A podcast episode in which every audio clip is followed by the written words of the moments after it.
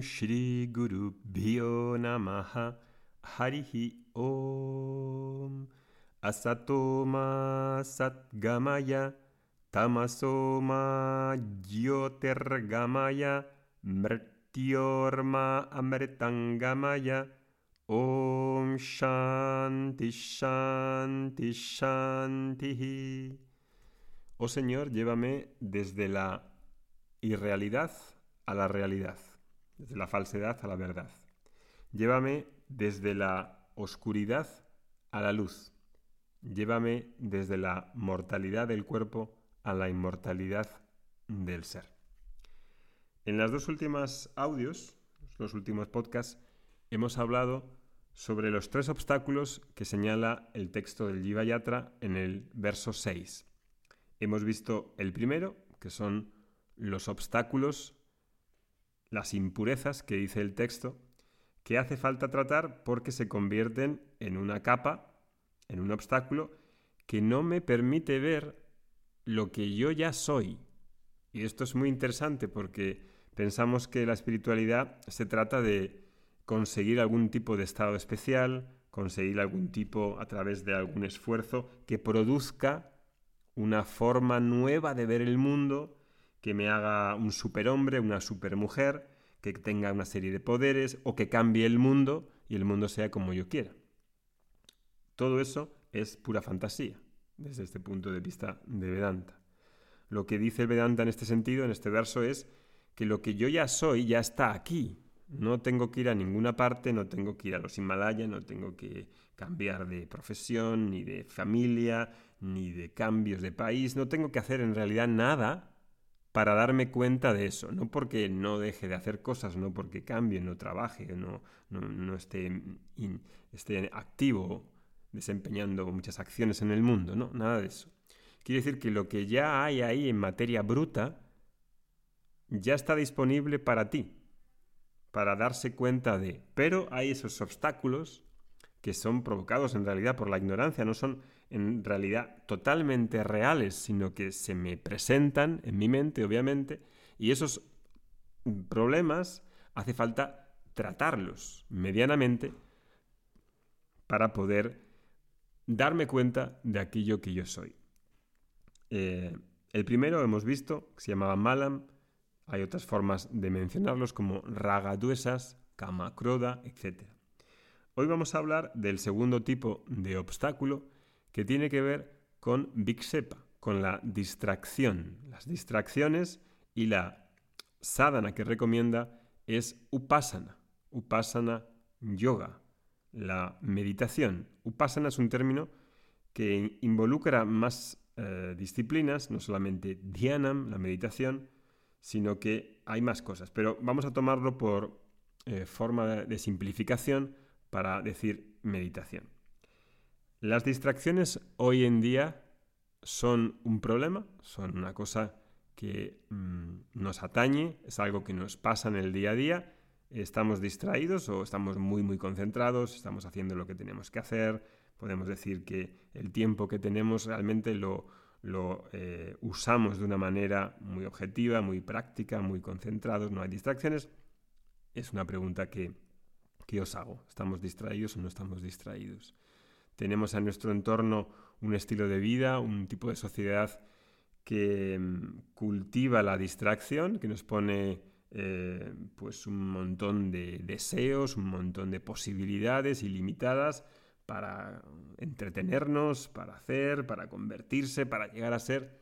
Obviamente, la sociedad actual es, eh, sin ningún lugar a duda, un momento histórico en el que hay tantas posibilidades de harta, de kama, de karma y también de moxa, que todo aparece con decisiones que tengo que tomar, con, eh, con opciones que existen y tengo todo ya una tecnología desde hace unos cuantos años, sobre todo a través del móvil y Internet, que constantemente me está haciendo que haga clic por aquí, que haga clic por allá, que me salen pantallitas, que me salen anuncios, mm, que me salen promociones, eh, todo tipo de, situaciones a través, sobre todo, de la tecnología, en las que me siento impelido tentado incluso, digamos, a hacer algo que, que, me aparte de lo que estaba haciendo, que tenga pues una interrupción en la actividad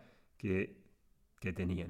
Esto es fácil de imaginar antes de la llegada de los ordenadores, de los móviles, hace ya unas cuantas décadas incluso, que las personas pues teníamos un tiempo a nuestra disposición en la que la relación que teníamos con nosotros mismos era una relación en la que teníamos tiempo, mucho más tiempo para nosotros, porque no había todo este mundo de posibilidades y de distracciones, ¿no? Eh, imagínate, pues sin móvil, ¿no? Sin móvil la cantidad de, de, tiempo, ¿no? Si miras el tiempo que hay en las estadísticas que te da tu móvil, pues aparece normalmente que las personas lo utilizan al día como mínimo dos, tres, cuatro horas al día, ¿no? Eh, más la pantalla del ordenador, más otro tipo de cacharritos que van saliendo. Entonces las distracciones se, son, son un, problema. ¿no? Entonces, esta distracción, Sepa, es algo que he de tratar. No puedo dejarlo intratado y pensar que ahí no hay problema. Entonces, lo que dice aquí el texto es que para poder mm, paliar esto en cierta medida está upasana, la meditación. La meditación se presenta como una vía para que acostumbre a la mente, para que me acostumbre a mí mismo, a la persona, a que pueda tener un tiempo en el que pueda estar concentrado, pueda mantener la atención, pueda enfocarme en un tema de una manera deliberada, sin interrupciones, dejando un tiempo para esas tareas y que pueda estar concentrado, pueda estar enfocado. Entonces, el tema de la meditación es un tema que hace falta eh, elaborar, hace falta hablar para saber a qué nos referimos con meditación, porque es un tema realmente hoy pervertido, abusado, eh, mangoneado hasta la saciedad. Con lo cual, cuando mencionamos meditación, cada uno puede tener una idea diferente de lo que de qué es meditación. En el verso 6 eh, no nos dice lo que es meditación, como en estos textos pequeñitos de 8 o 9 versos son muy sintéticos, no da tiempo a que se desarrollen en el propio texto y hace falta comentarlos por el profesor en las clases eh, de una manera más detallada para que uno pueda saber a qué se refiere. En líneas generales, la meditación, os voy a decir, es un ejercicio de carácter mental, es una actividad mental que tiene por objeto mm, dirigir los pensamientos, encauzarlos, darles una dirección y con ello despertar una serie de facultades mentales, como pueden ser la relajación, la concentración, la expansión, la transmutación, etc. La meditación es un tema que digo que hace falta elaborarlo con más eh, desarrollo. En este curso que tenemos, estas clases de Jiva Yatra, pues ahí lo tocamos eh, mucho más extensamente, una clase dedicada solo para ello, de una hora y media, y ahí hablamos más. Quien esté interesado, pues puede, puede eh, ver este curso y, unirse a él. Entonces, así dicho de una manera muy sencilla, la meditación es, como decía, una actividad mental. Hay un uso deliberado de los pensamientos en los que creo una eh, fluido, una dirección de pensamientos y no hay una eliminación de los pensamientos. Eh, no hay una eh, obsesión con quitar los pensamientos. En un estado de absorción, de, mayor concentración, puede suceder que durante un tiempo esté con pensamientos reducidos o sin pensamientos, un estado, digamos, más de absorción. Puede suceder, sucede, pero el objetivo no es eliminar los pensamientos. Es una actividad mental. Es una actividad mental que puede utilizar cualquier persona eh, y que todos sacamos beneficios de ello puede ser una persona, digamos, no religiosa, no espiritual, eh, y puede hacer meditación de diferentes maneras y beneficiarse de ello. Como aquí estamos hablando de Vedanta, la meditación que estamos aquí eh, hablando en Vedanta es una meditación definida en los Vedas y que tiene un componente en el que esa actividad mental está asociada con Dios. Porque si hago, por ejemplo, no sé, eh, mm, cierro los ojos y relleno de color unas figuras geométricas, pues a lo mejor se puede considerar una actividad mental, obviamente, dirigida, deliberada, eh, tiene un flujo de pensamientos, que tiene una dirección, pero ahí no hay Dios. Cuando estamos hablando de meditación en términos espirituales, Dios suele aparecer casi siempre. Está asociado con la reflexión, con, eh, con la invocación, con la reflexión de Dios. Eso es algo que también hay que decir y hay que ser sincero para poder decirlo claramente. Dios está involucrado en la meditación. La meditación, también hay que decirlo, no es para, para producir eh, la libertad, eh, porque la libertad es algo que yo ya soy, es mi naturaleza. Entonces la meditación no produce a través de un estado la mm, libertad, porque la libertad no es un estado mental. La libertad eh, no tiene nada que ver con la conexión con la mente. La libertad es algo que ya está ganado, que ya está ahí, pero no soy capaz, de darme de cuenta, no soy capaz de, de no soy capaz de apreciar esa naturaleza que yo ya soy y por eso está la meditación, que es lo que hace que eh, eh, va desarraigando esas distracciones en diferentes formas para que me pueda, pueda apreciar. La meditación no produce libertad, no produce moxa. Moxa no es un estado, no es un estado, es mi naturaleza. son cosas totalmente diferentes. Y en segundo lugar, la meditación no produce un conocimiento nuevo, desconocido para mí. Es decir, que si uno quiere saber, por ejemplo, sobre matemáticas, sobre álgebra, no se pone a meditar en álgebra o en matemáticas, cierra los ojos, se pone muy seriecito, se coloca en una habitación oscura y dice, hola, hoy voy a, voy a meditar sobre álgebra, sobre trigonometría, sobre el logaritmo neperiano y el, el, conocimiento del logaritmo neperiano va a venir a mí, si fuese un conocimiento totalmente desconocido, no va a venir a mí un conocimiento totalmente nuevo, desconocido. Es como si te digo, ¿sabes lo que es un kulat chapot? Hostia, un kulat chapot, ¿eso qué es? Pues medita en ello. A ver, medita en qué es un kulat chapot. ¿Qué es lo que viene en la meditación?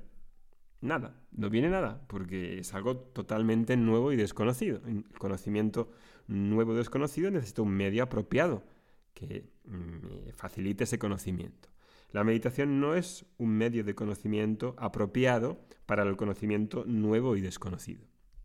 Es usado para otras cosas, pero no para eso. Puedo meditar en algo, reflexionar sobre algo para aclararlo, para tener certeza, certidumbre, sí, pero eso es un conocimiento del que ya tengo, del que he oído, del que he leído, del que de alguna manera he sido expuesto, pero nuevo, nuevo no lo es. Y si no, haz la prueba. Eh, medita sobre un tema totalmente nuevo, desconocido, y ves qué es lo que viene. Si eso fuese así, si la meditación fuese un medio de conocimiento para el conocimiento nuevo y desconocido, las personas no irían a las universidades, no irían a los sitios en los que quieren aprender algo nuevo y desconocido. Esto no quiere decir que la meditación no sea útil, la meditación es utilísima, por eso estamos hablando aquí de ella. Entonces la meditación ni es para producir moxa, la liberación no se consigue a través de la meditación, y no es un medio de conocimiento para el conocimiento nuevo y desconocido. Y eso, pues uno puede, a lo mejor hay muchas personas que, os hiere, y lo siento que os hiera, que no estáis de acuerdo con eso. Está bien, yo tampoco quiero que estéis de acuerdo conmigo, que estéis de acuerdo con Vedanta, cada uno eh, que esté de acuerdo con lo que quiera y buenamente pueda. Pero sí que os digo esta postura que tiene, que me parece muy de sentido común, muy cercana a la experiencia y mm, tiene su lógica. Entonces la meditación, eh, que se usa muchísimo ¿no? en Vedanta, con diferentes propósitos, aquí nos dice que utilicemos la meditación para acabar con las distracciones. Bien, ¿y qué tipos de meditación o cómo es la meditación para acabar con las distracciones? Lo contamos en el próximo podcast. Om Shanti Shanti Shanti Harihi Om